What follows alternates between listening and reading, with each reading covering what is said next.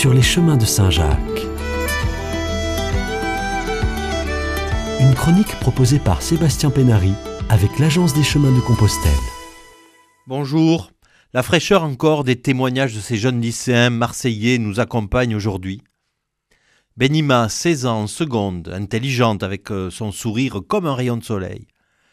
Marcher, marcher, encore marcher, mais pourquoi? Oui, pourquoi cet effort? Pourquoi cette peine?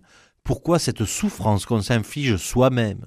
Cette question, je me la suis souvent posée. Car pendant la marche, alors que les muscles brûlent, que ma respiration devient sifflante, que ma vue se brouille, le sens de ce voyage m'a parfois échappé. Mais on avance, encore et toujours. On ne s'arrête pas, sous peine de ne plus pouvoir repartir. Et les paysages déroulent devant nous.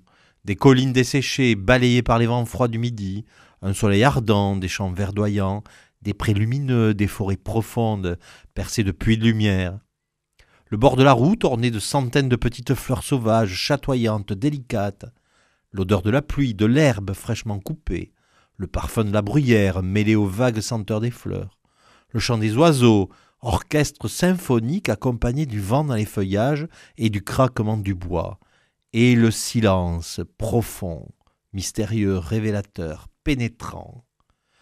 Baudelaire affirmait qu'il existait une seule beauté, unique, indiscutable, que ce qui était joli pouvait être subjectif, mais que la véritable beauté, elle, était souveraine. Je crois que je comprends ce qu'il veut dire. En contemplant ces espaces libres, sereins et infinis, j'ai suivi le conseil que nous donnait Paul Gauguin il y a un siècle. Ferme les yeux pour voir. Et j'ai vu tant de choses sur des paysages déserts. Nous avons eu une fenêtre sur un petit infini de beauté. Certains croient que seul Dieu aurait pu créer une telle harmonie. D'autres croient que seuls les millénaires ont permis de façonner ces roches. Moi, je crois que cela n'a pas d'importance, car nous avons tous approché cet infini, et alors nous avons aimé pas seulement apprécié, comme nous le faisons souvent, mais réellement fait preuve d'amour. Nous avons tout aimé avec tout notre être, la nature, le paysage, les oiseaux, les gens, le monde, nous-mêmes. Au cours de ce voyage, nous avons tous ouvert nos cœurs à l'amour sans limite.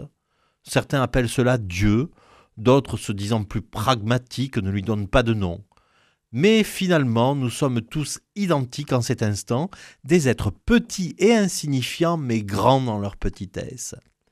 Alors c'était pour cela, c'était pour cela que nous étions partis, c'était pour cela que nous avions souffert, nous ne le savions pas alors, comment aurions-nous pu?